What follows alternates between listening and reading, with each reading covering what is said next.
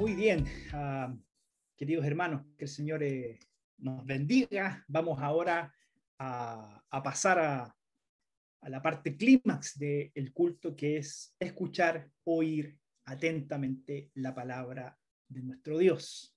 Uh, antes de comenzar, quisiera eh, destacar algo que olvidé eh, destacar cuando estuve orando. Y es que hace una semana atrás, desde, desde una semana atrás hasta ahora, eh, hemos eh, disfrutado, voy a decirlo así, hemos disfrutado de eh, la unión matrimonial de varios hermanos de nuestra iglesia.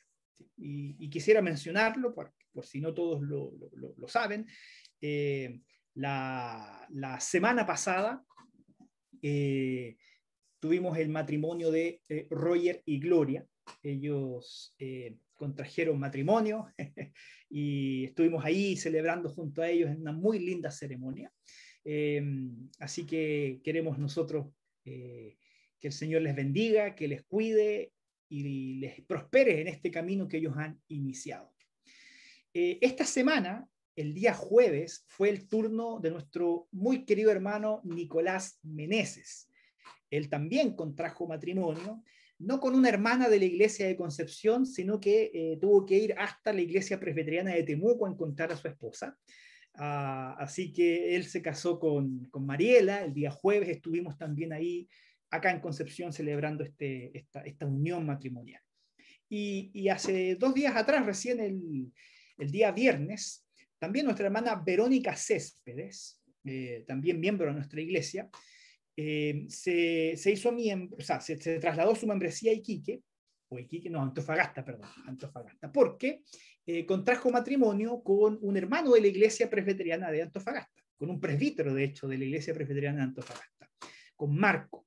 Así que eh, estamos muy agradecidos del Señor porque vemos que nuestros jóvenes están encontrando sus parejas dentro de la comunidad del pacto.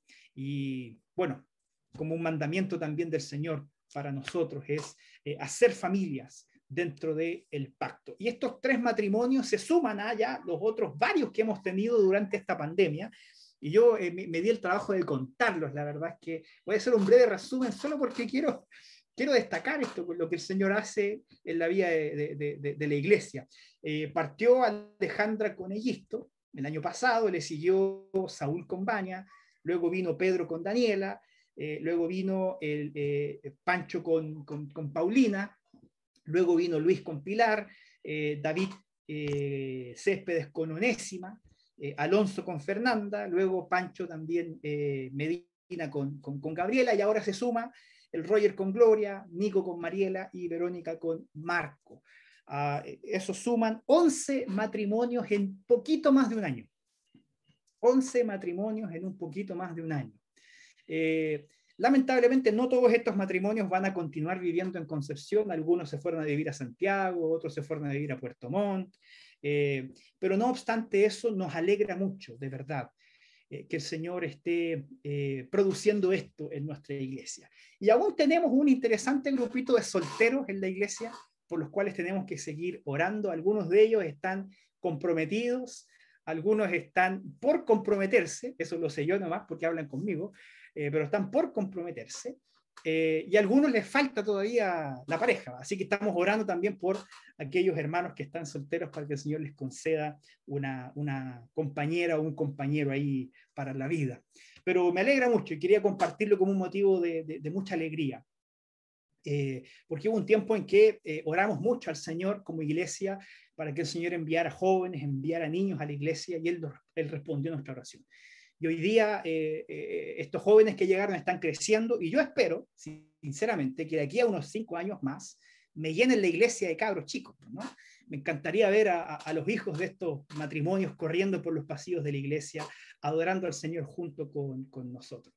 Así que eh, quería compartir esa alegría que hay en mi corazón como pastor de esta iglesia y que estoy seguro que es una alegría que todos aquellos que somos miembros compartimos porque eh, es parte también de, de, la vida y de los planes y proyectos que el Señor tiene para nosotros. Bien, Eso, eso quería compartir con, con ustedes antes de comenzar. Ahora vamos a continuar con nuestra serie de sermones en el libro de Apocalipsis. Recuerde que estamos en esta serie que se llama Iglesia en Expansión.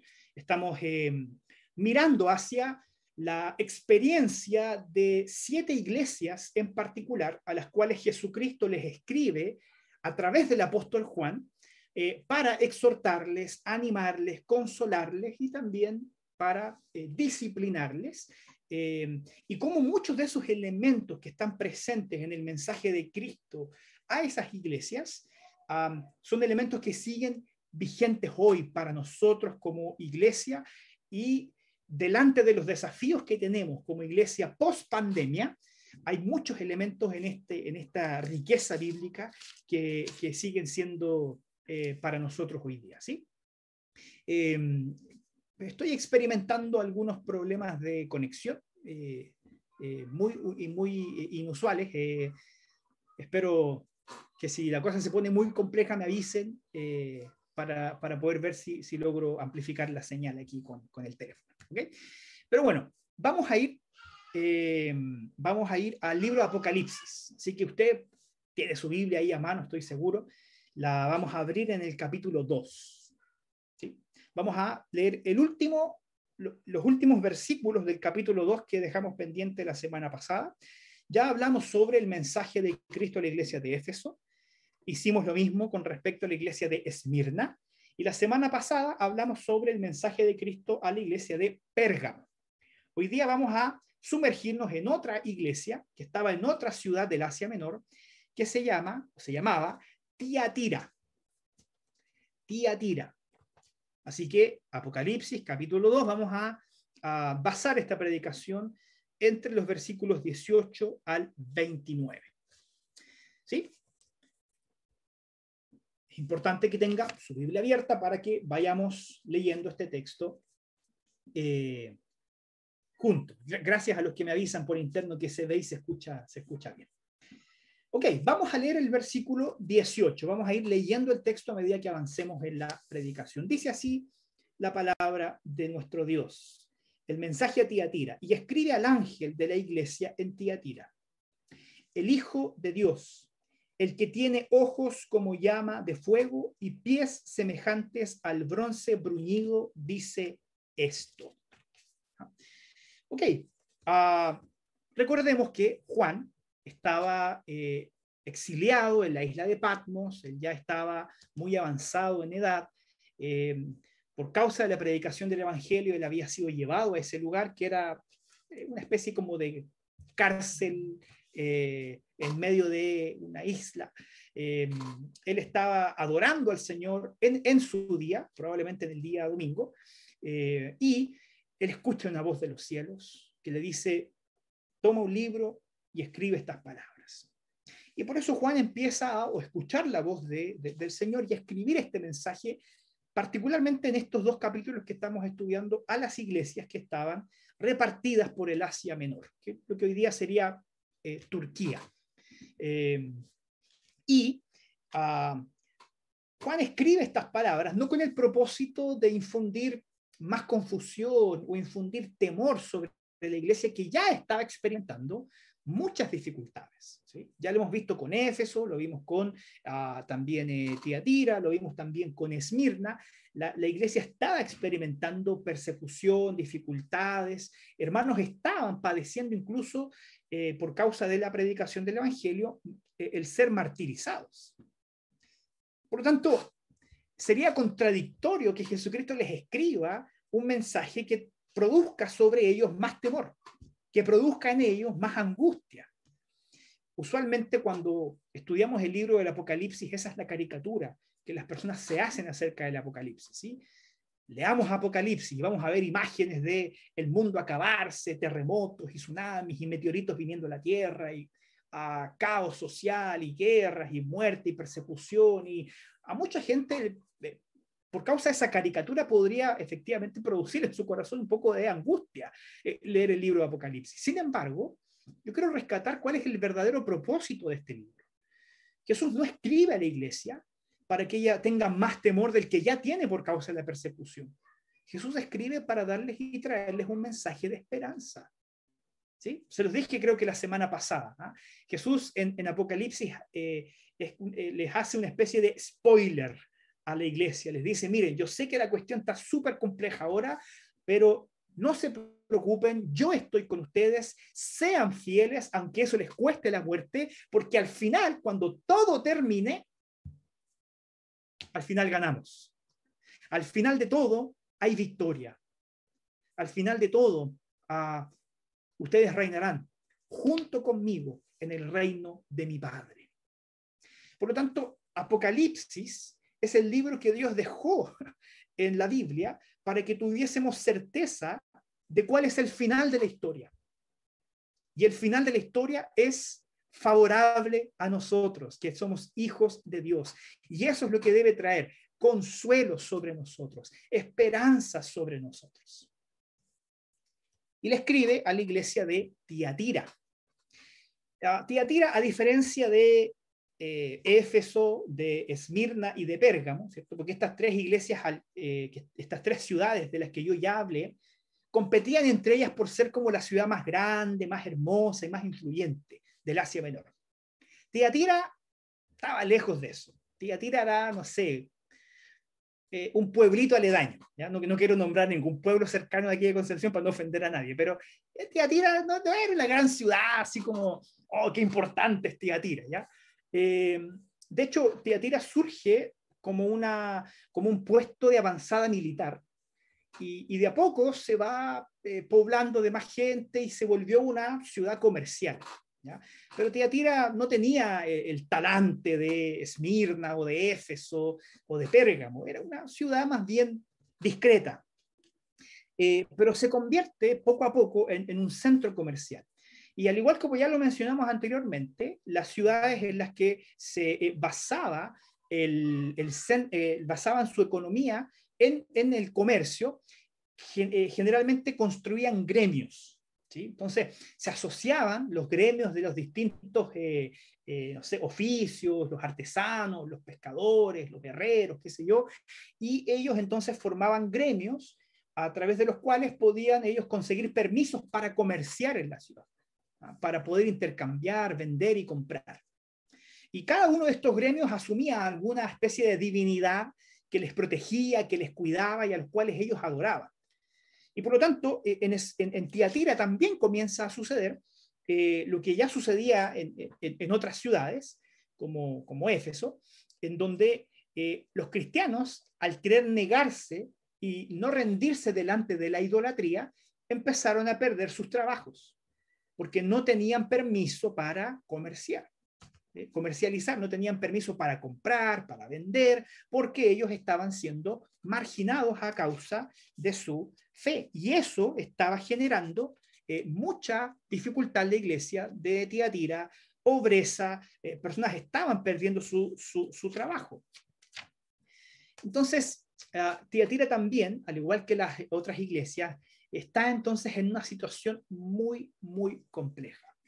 y esto se suma al hecho de que eh, Tiatira estaba experimentando algunos problemas internos. Es decir, junto con tener una presión externa, cultural, que estaba infringiendo sobre ellos dolor eh, y persecución, también Jesucristo quiere hacer notar que dentro de esta iglesia habían o estaban sucediendo algunas cosas que ellos debían corregir.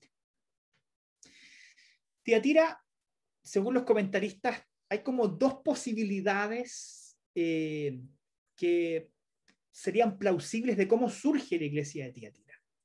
Algunos comentaristas dicen que, al igual que Esmirna, al igual que Pérgamo, Tiatira fue una especie como de plantación de la iglesia de Éfeso. ¿sí? La iglesia se plantó en Éfeso, Pablo estuvo trabajando en Éfeso, y como casi por, por chorreo, ¿cierto? Eh, el Evangelio llegó a Tiatira y ahí se plantó una, una comunidad de discípulos. Pero, pero también hay otra interesante eh, teoría acerca de cómo nace la iglesia de Tiatira y ella está asociada a una mujer, una mujer del, del, Nuevo Testamento que usted debe conocer, que es Lidia, que en el libro de los Hechos se nos menciona como una mujer que conoce al Señor en Filipos. Ella era vendedora de púrpura, es decir, ella era una comerciante de origen eh, eh, de origen en la ciudad de Tiatira, no sé cuál será el gentilicio de los tiatiranos, no sé, alguien si lo sabe me lo dice por internet. y ella, ella vivía ahí y producto también de que ella era una comerciante, viajó a Filipos, conoció el Evangelio y algunos comentaristas dicen que ella fue una de las principales personas que impulsó el Evangelio en Tiatira para que la iglesia naciera. Por lo tanto, la iglesia de, Tiatira era una comunidad de discípulos que eh, había sido enseñada en la doctrina de los apóstoles. Y lo que nosotros vemos es que en esta carta que Jesús les escribe a estos hermanos de Tiatira, Él quiere hacerles notar una dificultad que tiene que ver con un concepto que también está relativamente de moda hoy día, va a ser, va a ser muy bueno ver cómo, cómo Jesús veía esto en la antigüedad y cómo Jesús sigue viendo esto hoy día, que tiene que ver con la tolerancia. Ese era el problema de la iglesia de Tiatira. Que e, ellos eran una iglesia con una tolerancia conveniente. Ellos toleraban lo que les convenía. Hay otro concepto que lo vamos a ver más adelante para eso. Por lo tanto, hoy día vamos a hablar de un tema que no siempre es tan fácil de hablar. Porque para hablar del amor de Dios, de la gracia de Dios, de la misericordia de Dios, siempre van a haber oídos muy atentos, ¿sí? Mucha gente quiere oír del amor de Dios, de su misericordia, de su gracia, de su perdón, de sus cuidados sobre nosotros. Y eso ciertamente es así, por favor, ¿no? En ningún sentido quiero que nosotros restemos atributos a nuestro Dios. Sin embargo, hoy día el Señor se revela a nosotros a través de este mensaje a la iglesia de Tiatira, no solo como un Dios de amor, sino también como un Dios de la verdad, un Dios celoso de la verdad, un Dios justo, un Dios que no tiene por inocente aquel que es culpable. Por lo tanto, los atributos de justicia, de santidad y de celo por la verdad complementan el carácter de nuestro Dios. Y hoy día vamos a hablar un poquito más acerca de ese carácter complementario, ¿cierto? De amor, pero también de santidad que tiene nuestro Dios. Ah, nuestro Dios ah, no tolera donde hay maldad e injusticia en el nombre del amor. Y eso es súper importante que lo entendamos hoy día, porque pareciera ser que ese es el concepto de tolerancia hoy día. ¿ah? El, tolerar hoy día es hacer vista gorda a cualquier cosa, porque finalmente Dios es un Dios de amor que perdona todos los pecados. Y por lo tanto no tenemos ninguna ascendencia para juzgar ni criticar a nadie. Y eso no es así. Si nosotros vemos el carácter perfecto de nuestro Dios, Dios es un Dios que ama, pero no por causa del, en el nombre del amor, Él va a tolerar donde hay maldad, donde hay pecado y donde hay injusticia. Dios se hace cargo de esas cosas. Y ese era el problema de la iglesia de Tiatira, que ellos estaban, lamentablemente, cayendo en este concepto postmoderno de tolerancia. ¿ah? Tolerar lo que sea. Total, lo que importa es el amor de Dios. Cuidado con ese concepto. Y lo vamos a ver más en profundidad a medida que avancemos en el texto. Leímos el verso 18 que hacía referencia a quién era el remitente, ¿cierto?, de esta carta. El remitente sabemos que es Jesús. Y sabemos que es Jesús porque él se presenta como el Hijo de Dios, versículo 18. Él se presenta como el Hijo de Dios. Y esto, queridos hermanos, ya es un detalle sumamente ofensivo contra el imperio romano. Porque eh, ya nosotros sabemos que, por ejemplo, en Pérgamo había un templo el más grande templo construido para la adoración del César, la adoración del imperio romano. Porque el título de ser hijo de Dios era un título que se había eh, eh, autodenominado para sí, que valga la redundancia, el propio César. El César había dicho, yo soy una divinidad, yo soy hijo de los dioses. Por lo tanto, Jesús parte diciendo, un momento, yo sé que ustedes viven en un imperio en donde el César, el emperador, ¿cierto? El líder supremo, cree ser el Hijo de Dios, pero el verdadero Hijo de Dios soy yo, dice Jesucristo. Yo soy aquel que gobierna sobre todas las cosas. Y eso lo, lo vemos complementado con las otras dos figuras, porque el texto nos dice que Jesús tiene, además, ojos eh, como llama de fuego.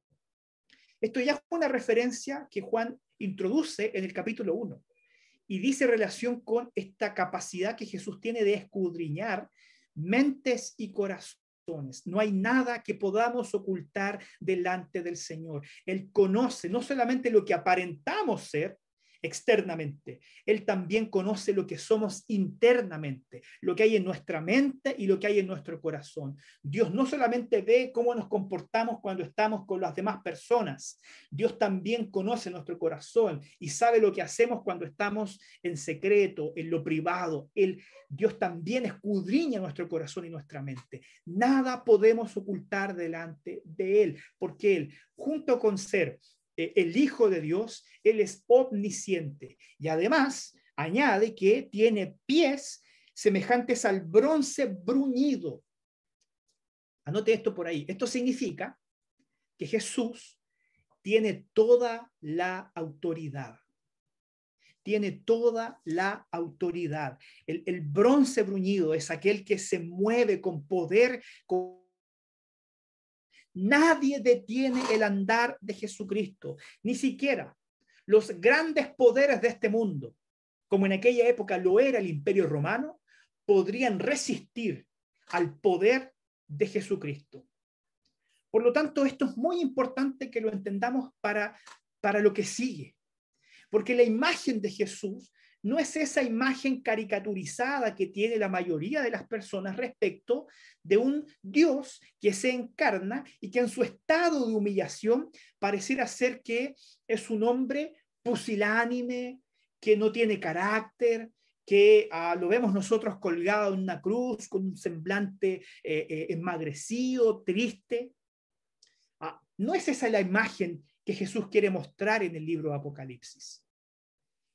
Jesús como el Hijo de Dios tuvo un periodo de humillación en donde él fue escupido, eh, donde él fue castigado, traicionado, en donde él fue engañado, en donde él fue crucificado y fue asesinado y murió por nuestros pecados. Pero la imagen del Jesús de Apocalipsis es la imagen de aquel Salvador que al tercer día resucitó de entre los muertos y se vistió de la gloria de Dios. Y lo dice el texto, yo soy el Hijo de Dios, aquel que tiene ojos como llamas de fuego, penetrantes que escudriñan todas las cosas, y mis pies son como el bronce bruñido, con firmeza. Yo soy aquel que reina y gobierna sobre todas las cosas. Ustedes que son miembros de la iglesia de Tiatira podrían estar pensando y tener temor de aquel que tiene el más alto poder en este mundo, que es el César. Pero no se preocupen, porque yo soy el verdadero Hijo de Dios y tengo más poder que César. Yo soy el Rey de Reyes y los señores tendrán que rendirme cuentas, rendir cuentas delante de mí. Eso está anunciando Jesucristo en la iglesia de Tiatira. No le tengan temor al imperio romano, porque hay un reino superior del cual Jesucristo es el líder y ese Jesucristo es nuestro Salvador. Entonces, fíjense, el Jesús de los evangelios se revela como un cordero inmolado, como un cordero ensangrentado, como un cordero enmudecido que va al matadero. Ese es el Jesús de los evangelios. El Jesús revelado en Apocalipsis es el león de la tribu de Judá. Esa es la diferencia. Y esa es la imagen que Jesús quiere poner en la iglesia. Ah, no tengan temor a los grandes poderes de este siglo, porque yo tengo más poder y yo venceré y pondré bajo mis pies a todos aquellos que se oponen a mi nombre. Ustedes sigan confiando en mí, perseveren hasta la muerte, porque entonces reinarán junto conmigo en ese reino que mi Padre me ha entregado. ¿Me entiende por qué Apocalipsis es un mensaje de esperanza? ¿Me entiende por qué yo le digo que parecerá ser que ah, este es un periodo como que chuta, la iglesia está siendo perseguida, la iglesia está perdiendo terreno, la iglesia está siendo marginada, pero al final Jesucristo viene y soluciona todo y Él manifiesta su poder y despliega su reino de tal forma que nadie podrá hacerle jamás frente. Ese es el Dios en el que nosotros creemos.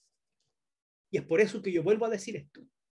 Este Jesús no tolera y no tolerará jamás en el nombre del amor y la justicia cuando hay pecado, cuando hay maldad y cuando hay mentira.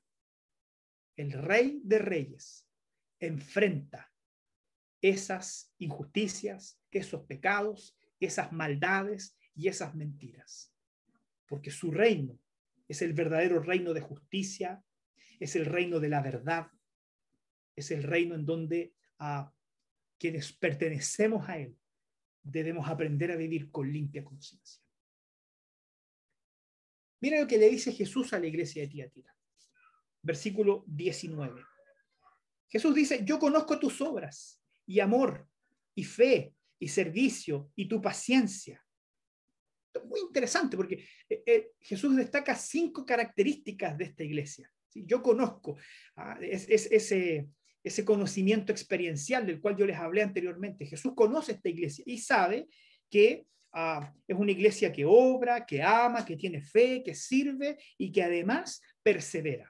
Pero a mí lo que me llama mucho la atención es lo que le dice en la segunda parte del verso 19. Mire, dice, y que tus obras postreras son más que las primeras. Es decir, esta era una iglesia que había logrado crecer todas aquellas obras, su amor, su fe, su servicio, su perseverancia, era algo que hoy día estaba más fortalecido respecto de cómo era al inicio. Es como tomar a la iglesia de Éfeso y dar la vuelta. ¿ah? ¿Se acuerdan? Jesús le dice a la iglesia de Éfeso, oye, ustedes al principio hacían hartas cosas, me amaban, tenían fe, perseveraban, pero fueron diluyéndose con el tiempo. Tiatira fue todo lo contrario. Ellos a medida que avanzaba el tiempo, comenzaron a incrementar sus obras, a incrementar su fe, a incrementar su amor, a incrementar su servicio, a incrementar su perseverancia. Y Jesús destaca eso. Esto es súper importante para nosotros también hoy día, porque tenemos que aprender a mirarnos de manera individual a la luz de lo que Dios nos enseñó en su palabra. Si Jesucristo tuviera que escribirle una carta a la iglesia de Concepción hoy día, ¿qué, qué diría de nosotros? diría que nuestras obras, diría que nuestro amor, que nuestra fe, que nuestro servicio y perseverancia se ha incrementado con el paso del tiempo, que con el paso de los años podemos decir, sí, he crecido espiritualmente, he avanzado en mi fe, he fortalecido mi relación con el Señor. Esa característica de la iglesia de Tiatira debe ser evaluada por nosotros hoy día. Piensa en tu vida espiritual, en lo que el Señor ha hecho en tu vida. Mira cinco años atrás y pregúntate, ¿dónde estaba hace cinco años atrás y dónde estoy hoy día? ¿Será que si yo viviera en aquella época, Jesucristo me diría, ah, muy bien, porque tus obras son más que tus obras, de, ah, tus obras de hoy son más que tus obras del inicio. Tu fe hoy día es más grande que tu fe que tenías cuando partiste. Tu servicio hoy día es más que el que tenías cuando comenzaste. Tu perseverancia hoy día es mayor a la que tenías cuando comenzaste. Y si nuestra respuesta tal vez no nos invita a pensar de que en realidad he avanzado, tal vez deberíamos replantearnos la manera en la que estamos viviendo nuestra espiritualidad a la luz de lo que Jesucristo ahora quiere señalarle a la iglesia. Porque además de eh, reconocerles y de con ello también desafiarnos a nosotros a una vida más profunda, el Señor sí tiene que confrontarlos con algo. Primero Jesús saluda, segundo reconoce, en tercer lugar lo que hace Jesús es confrontarlos. Y lo hace a partir del verso 20, dicen, pero tengo unas pocas cosas contra ti, que toleras, y aquí está la palabra clave, que toleras que esa mujer Jezabel, que se dice profetiza, enseñe y seduzca a mis siervos a fornicar y a comer cosas sacrificadas a los ídolos. Este era el problema de la iglesia de Tiatira. Una iglesia que no había entendido muy bien lo que significaba la tolerancia. Porque estaban tolerando lo que no debían tolerar. La palabra original para tolerancia, ah, déjeme ponérsela en, en buen chileno para que usted lo entienda así al tiro.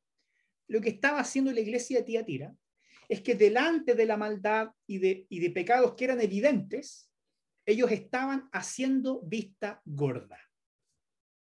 Así.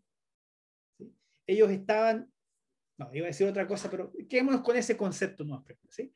Ellos estaban haciendo vista gorda.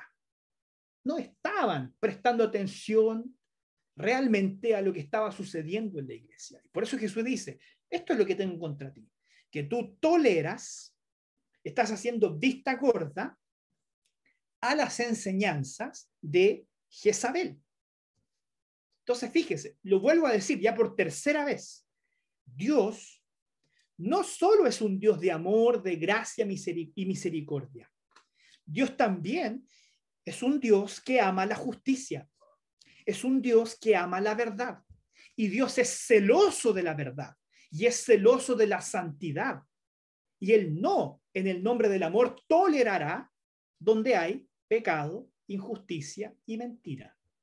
Él allí va a manifestar su verdad.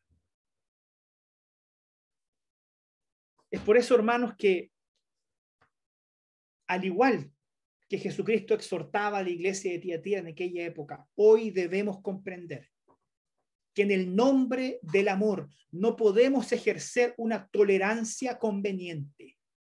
En el nombre del amor no podemos hacer vista gorda aquello que se opone a la verdad de Dios. No podemos hacer vista gorda aquellas cosas que a veces incomodan. No podemos hacer vista gorda a la maldad. No podemos caer en ese tipo de tolerancia, porque eso traerá problemas a la iglesia, como ya lo vamos a ver a continuación. ¿Quién era Jezabel?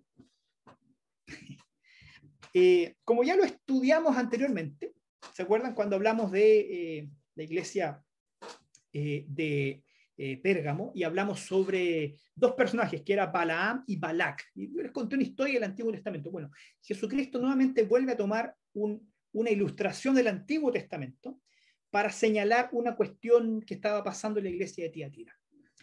Eh, Jezabel no era una miembro de la iglesia, eh, ella eh, no era una mujer individualizada, sino que es una figura, es una figura tomada del Antiguo Testamento. Uh, Jezabel, para los que no saben, es, era perdón, esposa de un rey, cuyo nombre era Acab, el rey Acab para decirse una cosa en palabras bien sencillas, acá era malo como la mentira. Así mismo, o sea, de, los peores reyes y de los más malos que ha tenido alguna vez Israel, acá era malo. No solamente porque él era malo, sino porque decidió casarse con una mujer que era peor que él. El nombre de esta mujer era Jezabel. Bueno, Jezabel no era originalmente israelita. Ella era hija de un rey que eh, gobernaba sobre Sidón.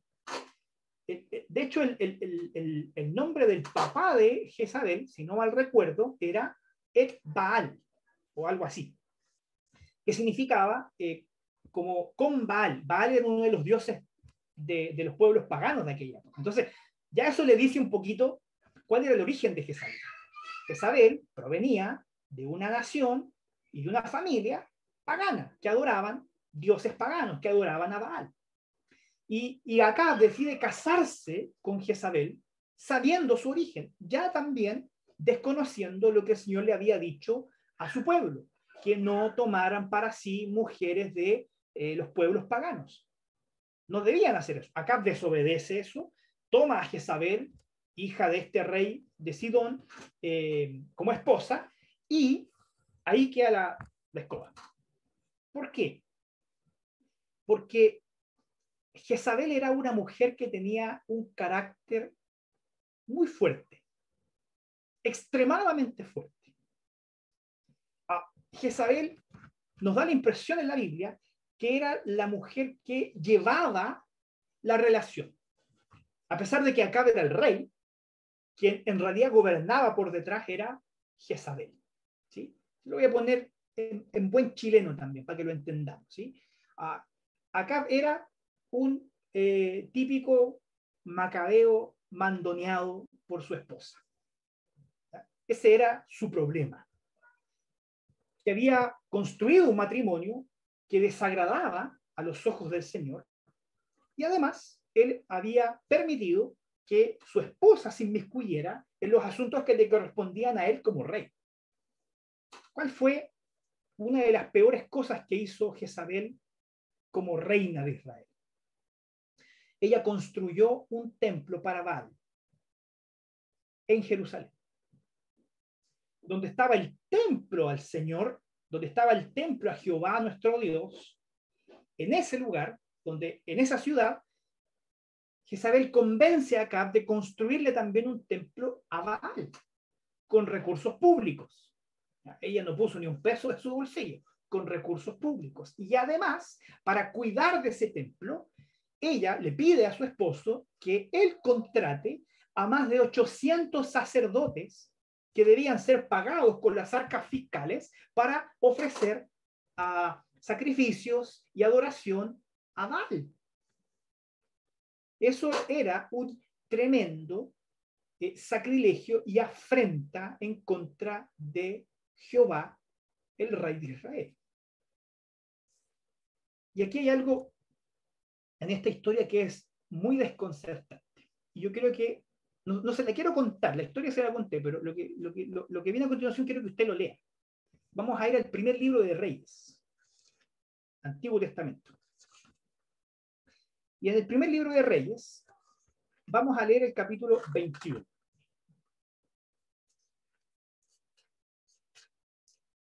Primer libro de Reyes, capítulo 21, versículos 25 y 26.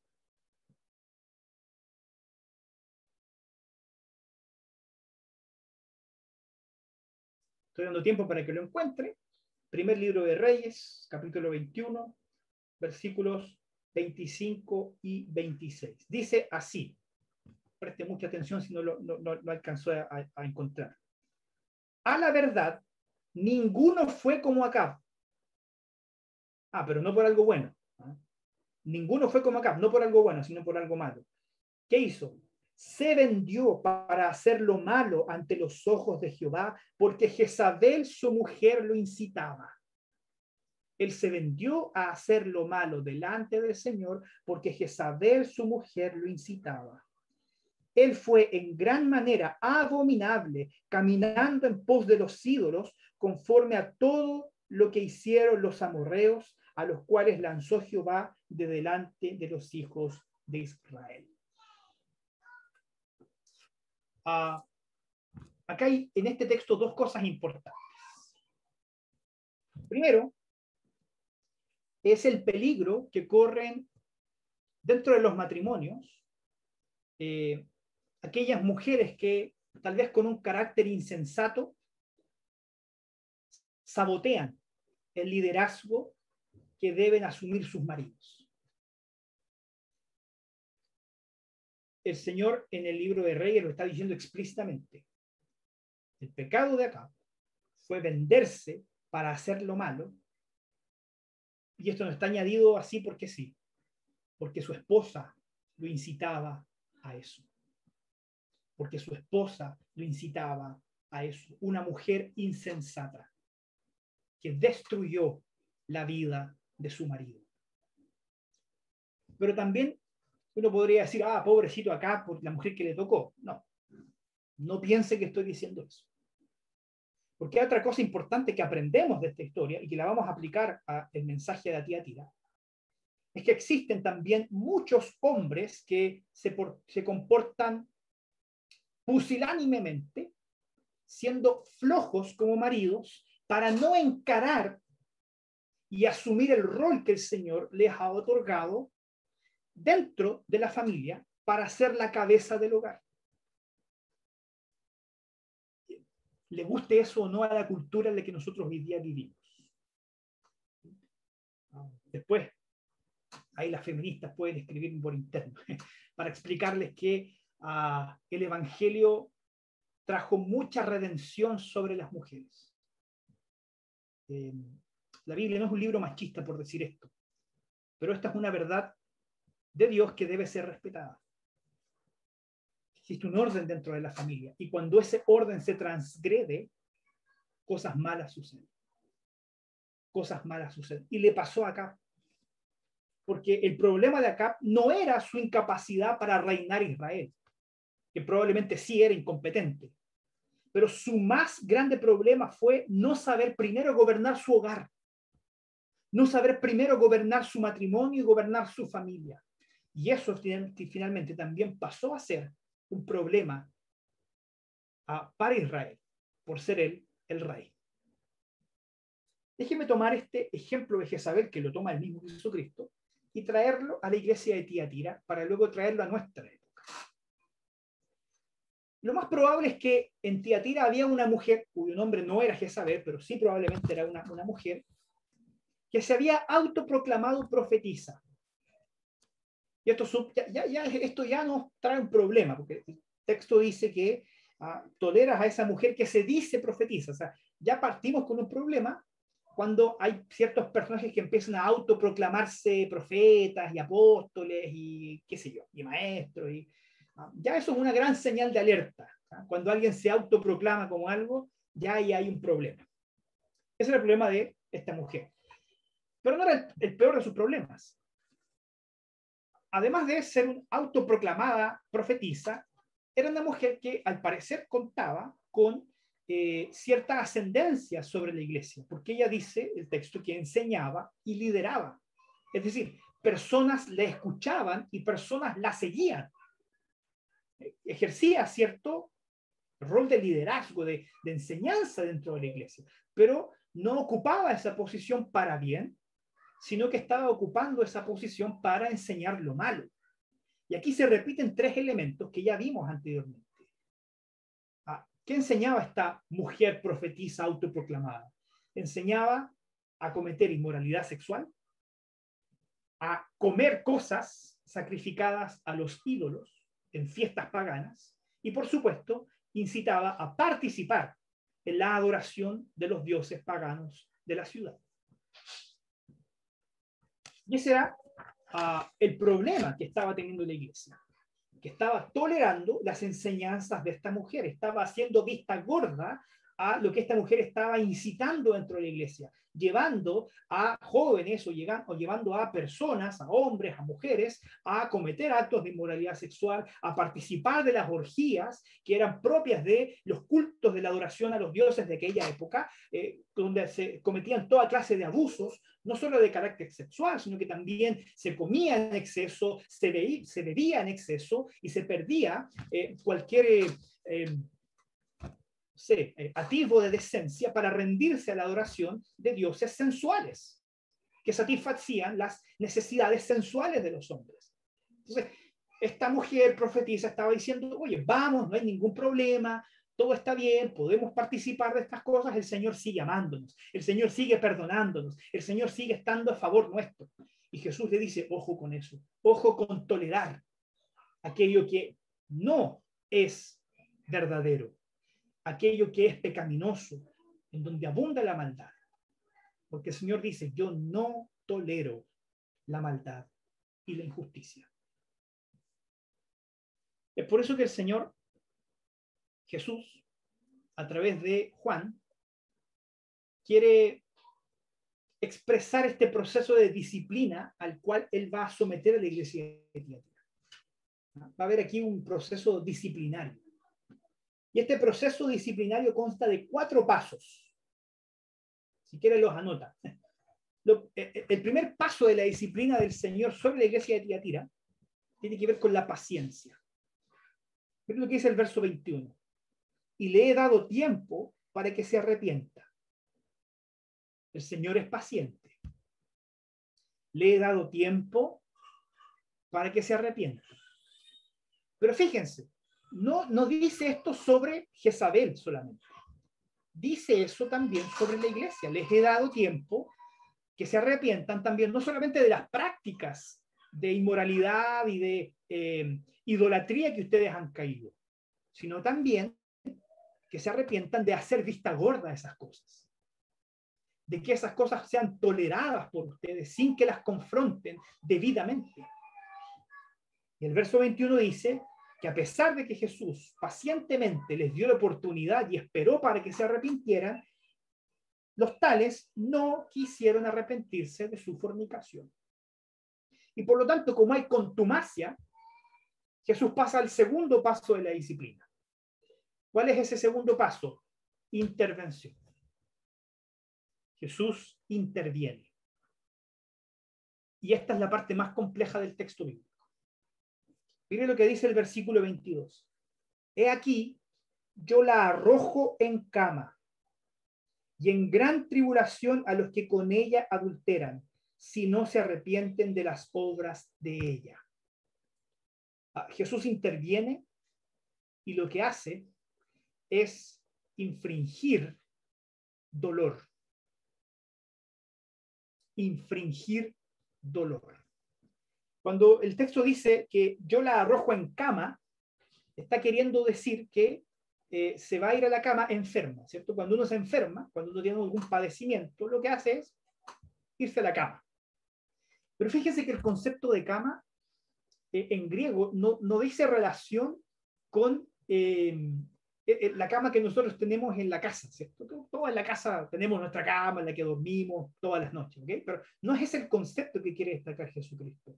El concepto de cama estaba asociado a esos divanes o sillones en donde en las fiestas paganas se cometían estos actos de inmoralidad sexual.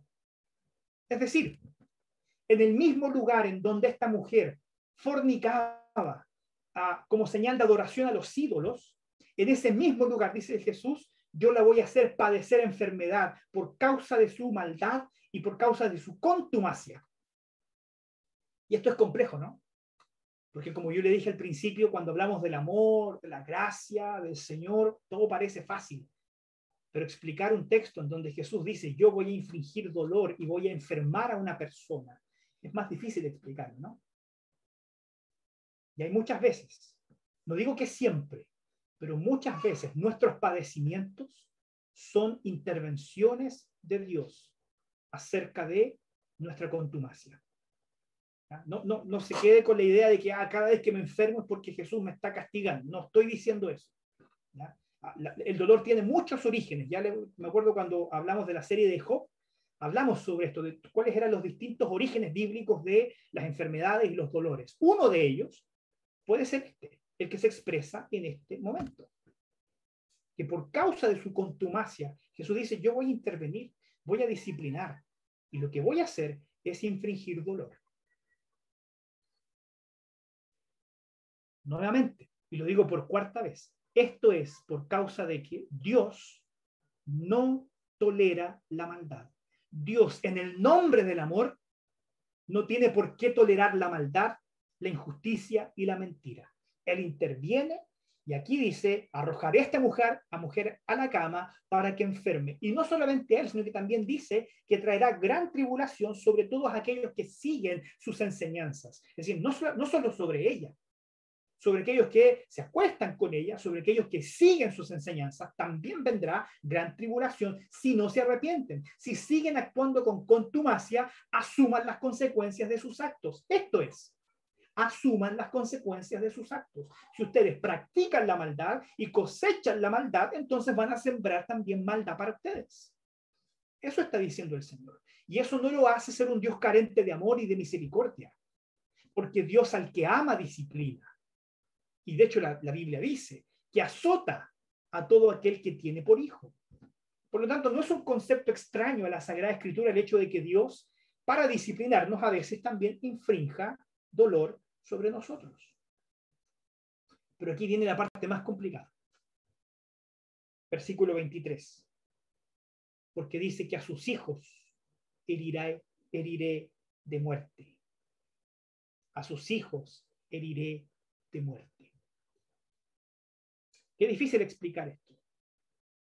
¿Cómo creer en un Dios que es capaz de, por causa de mis maldades y pecados, castigar a nuestros hijos? ¿No le parece complejo? Yo recordé un, una, una, una historia bíblica del rey David.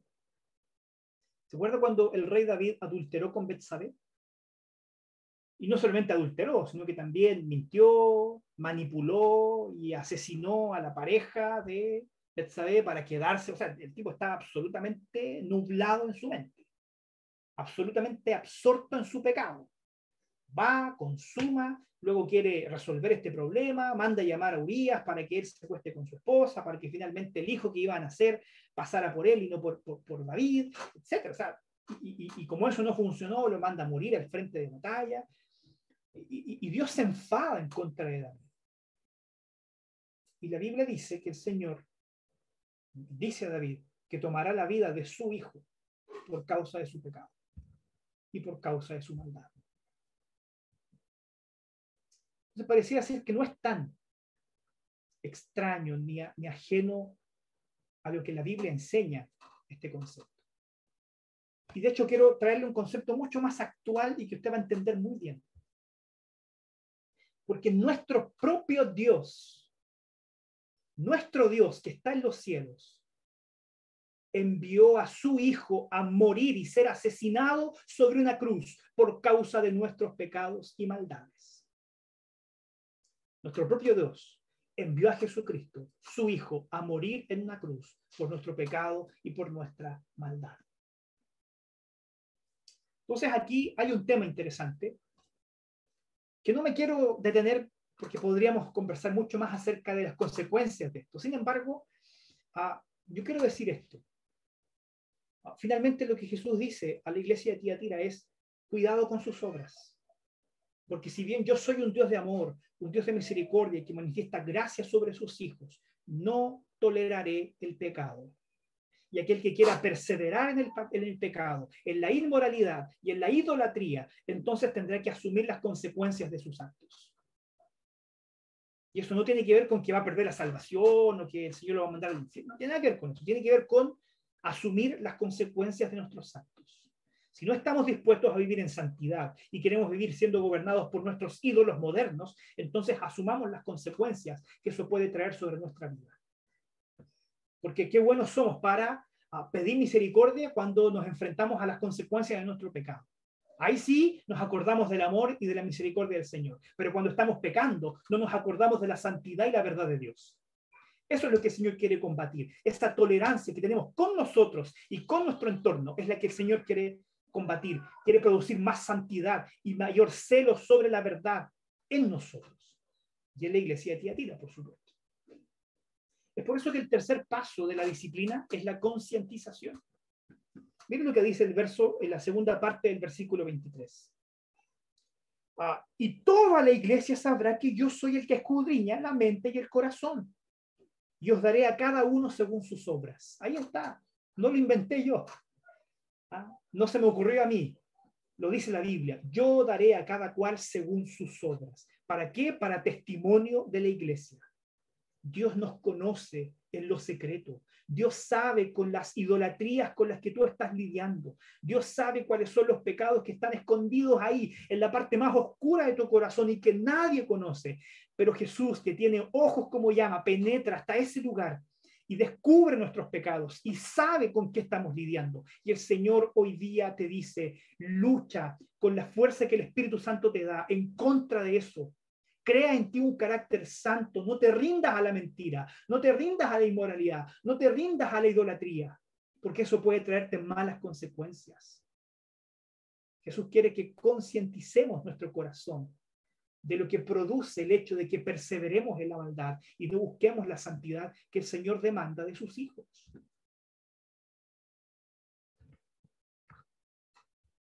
Y la disciplina termina con un cuarto paso. Partió con la paciencia, después Dios interviene, y Dios interviene porque quiere, quiere generar conciencia en nosotros. Y, pero en cuarto lugar, eh, la disciplina siempre termina así, el Señor siempre termina alentándonos. Ese es el cuarto paso de la disciplina. Dios alienta, Jesús alienta. Y eso es lo que dice el verso 24 en su primera parte.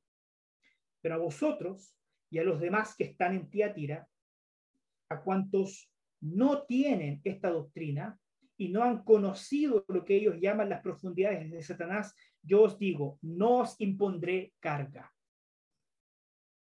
¿Ves cómo Jesús está haciendo una diferencia?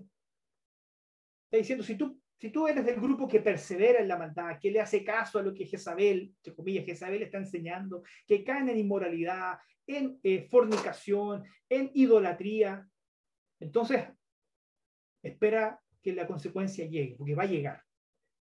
El Señor es paciente, pero el Señor pone un límite. Él, en el nombre del amor, no tolera cualquier cosa. Pero por otro lado está este otro grupo, el que Jesús dice, ustedes que no cayeron en esto, que están buscando en sus corazones vivir vidas santas. Entonces, tengan certeza de que yo no les impondré una mayor carga. Y acá hay un detalle que no quiero que pase, que, pase por alto. Podría explayarme más en esto, pero solamente lo voy a mencionar. Porque él dice, aquellos que no han conocido lo que ellos llaman las profundidades de Satanás. Yo eh, eh, eh, estudiando este texto me encontré con varios comentaristas que dicen que esta es una referencia a la herejía gnóstica, que ya estaba azotando la conciencia de muchos cristianos de aquella época. ¿Qué era la herejía gnóstica? En pocas palabras, personas creyentes que creían que habían recibido una revelación especial, que se sentían especiales por causa de esta revelación, y por causa de esta revelación y ser distintos y especiales, ellos tenían autorización de participar de cualquier culto pagano y de practicar cualquier tipo de pecado o inmoralidad. ¿Por qué? Porque ellos estaban en un nivel espiritual superior, ¿cierto? Entonces, no, yo puedo participar de estas cosas porque ah, yo tengo una conciencia de lo eterno, de lo espiritual mayor. Y, la Biblia llama a eso doctrina de Satanás. Tal cual, eso es doctrina de Satanás. Y, dice, le dice a Tira, gracias a Dios que ustedes también están resistiendo a esa herejía gnóstica que también produce inmoralidad. Solamente lo quería mencionar. Porque después el verso 25 dice, pero lo que tenéis, retenedlo hasta que yo venga. Y esta palabra retener, nosotros ya la trabajamos la semana pasada, ¿se acuerdan? Ah, retener es tomar con firmeza.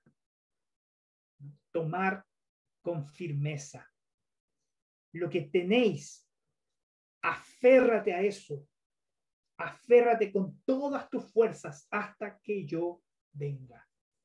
El mensaje para ti, Atira, y el mensaje para nosotros hoy día es, permanezcan fieles. Permanezcan fieles delante de las presiones de la cultura. En aquella época, ah, eh, si tú querías comerciar, si tú querías, si tú querías eh, eh, vender o comprar, tenías que adorar a un Dios. Eh, tenías que rendirte al culto delante de los ídolos, tenías que comer cosas sacrificadas de los ídolos, tenías que participar de las orgías en donde había inmoralidad sexual que estaba dedicada a los ídolos para encajar en la sociedad. Jesús dice, ustedes no toleren eso. No toleren, aférrense a la fe que han recibido, aférrense a esa santidad que el Señor ha producido en ustedes hasta que yo venga. Delante de las presiones de nuestra cultura. El Señor nos dice, permanezcan firmes, no se rindan, no relajen su discurso. En el nombre del amor, no digan que todo es aceptable. Porque el Señor, donde hay injusticia, donde hay mentira, donde hay maldad, no tolerará el pecado, sino que enviará su juicio sobre eso. Por lo tanto, el mensaje para nosotros hoy día es permanecer firmes en los principios de la palabra, no en los principios de la cultura. En la propuesta que Dios tiene para nuestra vida, no en la propuesta que tiene el mundo para nosotros. Y aquí quiero hacer un nexo con lo que dije al principio. ¿ah? La propuesta de Dios para nuestra vida es el matrimonio y formar familias en el, en la, dentro de la, de la familia del pacto Gracias a Dios por yo ver hoy día como jóvenes están abrazando esa verdad, resistiendo la presión del mundo, resistiendo la presión del mundo que nos dice que ah, el matrimonio es algo pasado de moda, que es algo que ya no se practica. Incluso hoy día nuestra sociedad queriendo redefinir este concepto de matrimonio para que todo lo que es moralidad caiga dentro de este concepto. Nosotros debemos seguir y mantener firmes nuestra fe en lo que es la verdad y seguir practicando y viviendo la verdad. Gracias sean dadas a Dios, porque tenemos una generación de jóvenes que, no siendo perfecta, han entendido cuál es el proyecto de Dios para nuestra vida y no se han rendido a las presiones de la cultura. Todo esto termina en el versículo 26 y 27 cuando Jesús dice, y al que venciere y guardare mis obras hasta el fin, yo le daré autoridad sobre las naciones y las regirá con vara de hierro y serán quebradas como vaso de alfarero, como yo también la he recibido de mi Padre. La recompensa para aquellos que permanecen fieles es autoridad para gobernar. Y nuevamente quiero hacerle notar lo contradictorio que es esto para el mensaje de aquella. Porque era todo lo contrario. Ellos estaban siendo aplastados como vaso de alfarero. En aquella época la iglesia se sentía como el barro. Y parecía ser que el imperio romano y la cultura ponía su pie sobre ellos. Y eso les generaba angustia, les generaba dolor, les generaba intranquilidad. Y el Señor dice, tranquilos, confíen en mí, perseveren en la fe, mantengan la santidad, porque llegará el día, y llegará el día, en que aquellos que dicen estar en el gobierno y dicen eh, controlar todas las cosas serán sometidos debajo de sus pies y ustedes regirán con vara. Jesús está anunciando la llegada de su reino. Jesús está anunciando la consumación de su reino, en donde nosotros, junto con Él, que es el rey del universo, podremos gobernar sobre todo lo creado y no habrá nación y no habrá imperio y no habrá líder que no doble sus rodillas delante de este rey, que es el cordero inmolado, pero también el león de la tribu de Judá. Ahí está la promesa del Señor. Perseveren aunque eso les cueste la muerte, porque después ustedes reinarán conmigo. El versículo 28 también dice algo eh, interesante, que muchas veces es interpretado de manera media esotérica. Dice, y le daré la estrella de la mañana. Es esto de que Jesús nos dé la estrella de la mañana. Bueno, para hacerlo bien, simple porque ya me estoy quedando sin tiempo. Ah. Yo no sé si usted se ha dado cuenta, pero siempre hay una estrella más brillante. Eh, cuando está oscureciendo o cuando está amaneciendo, ¿cierto? Siempre la primera estrella que, que usted ve, la más brillante, siempre es Venus. Venus es la, es la estrella más brillante. No es difícil encontrar a Venus en el cielo, porque siempre es la, la que más, más brilla, porque no es una estrella, es un planeta, lo sabemos hoy día. En aquella época ellos no lo sabían, nosotros sí. la estrella más brillante es Venus.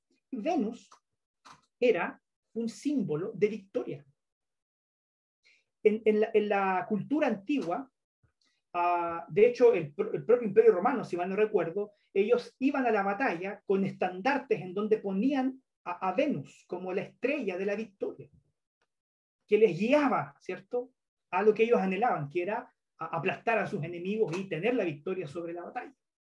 Bueno, lo que, lo que nos está diciendo Jesús, yo les voy a dar la estrella de la mañana, nos está diciendo Jesús, y yo les voy a dar victoria. Porque de hecho Jesús es nuestra estrella de la mañana. Jesús es la estrella más brillante. Él es nuestra victoria, porque Él padeció la muerte, pero al tercer día resucitó victorioso, para que tú y yo que creemos en Él también tengamos victoria sobre la muerte, sobre el pecado y sobre la, la maldad. Entonces, déjame terminar con estas palabras. Jesús hoy día te dice, si tú estás lidiando en tu corazón, en tu mente, con pecados, con idolatrías, con inmoralidades, Jesús dice, yo conozco tu mente. Jesús hoy día te está diciendo, Yo conozco tu mente y tu corazón, sé por lo que estás atravesando.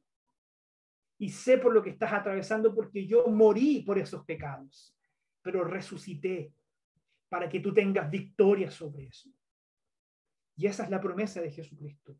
Hay victoria sobre nuestro pecado, hay victoria sobre nuestras idolatrías, hay victoria sobre nuestras inmoralidades. Si nos afirmamos de aquel que es la estrella más brillante, la estrella de la mañana, Jesucristo, nuestro Salvador. Ríndete delante de sus pies. No te rindas delante de los pies de la cultura. No escuches a la profetisa Jezabel que invita a las personas a vivir vidas de idolatría, de inmoralidad y paganismo. Ríndete delante del Rey del universo y busca honrarle con tus obras, construyendo una santidad que esté a prueba de principios y valores contraculturales. Que el Señor te bendiga, te cuide y recuerda lo que dice el versículo 29. El que tiene oído, oiga lo que el Espíritu le dice a las iglesias. Y no solo a las iglesias del Apocalipsis, a las iglesias del Asia Menor, sino que también hoy día, que tenemos oídos para escuchar, esta iglesia también recibe este mensaje con humildad de parte de Jesucristo para producir en nosotros santidad y cuidarnos de esa tolerancia conveniente que nos hace hacer vista gorda de cosas que el Señor no tolera. Que el Señor te bendiga. Vamos a orar y vamos a pedirle al Señor que nos bendiga en esta hora. Padre Celestial, ah, tan elocuente es tu palabra que no podemos quedar impávidos frente a ella. No podemos escuchar tu palabra, Señor, y, no responder de alguna manera. Porque de hecho tu palabra dice que ella siempre cumple el propósito por la cual tú le envías. Oh Señor, tal vez para muchos esta va a ser una palabra que traerá más peso sobre sus corazones, más condenación sobre sus corazones. Porque ciertamente, Señor, no cabe duda que pueden haber corazones endurecidos, contumaces, que aún siguen viviendo y buscando de lo suyo, en idolatrías, en inmoralidades, viviendo la mentira, tolerando la mentira. Pero Padre, tú nos dices hoy en tu palabra que tienes poder para transformar. Que en ti, Señor, si confiamos en Jesucristo, nuestro Salvador, podemos hallar victoria sobre esos pecados, sobre esas inmoralidades e injusticias. Y es por eso, Señor, te pido que hoy día los que hemos oído con corazón atento, sensible, Padre, te rogamos que nos des de tu Espíritu Santo para perseverar, para que nuestras obras, para que nuestra fe, nuestro amor, nuestro servicio y perseverancia hoy se incrementen y podamos, Padre, de esa manera construir un carácter que te agrade, que te glorifique. Bendice, Señor, a mis hermanos. Tú conoces nuestros corazones. Sabes con lo que hemos estado lidiando, Señor. Sabes cuáles son nuestras debilidades. ¿Dónde están nuestros, nuestros puntos uh, débiles, Señor? Ayúdanos. Sin ti no lo podemos lograr. Sin ti, Señor, ese, ese objetivo es imposible de ser alcanzado. Danos más de ti, Señor dirnos delante de tu presencia. Cuida de tu iglesia. Cuida de nosotros en esta hora, Señor, te lo ruego. En el nombre de Jesús. Amén.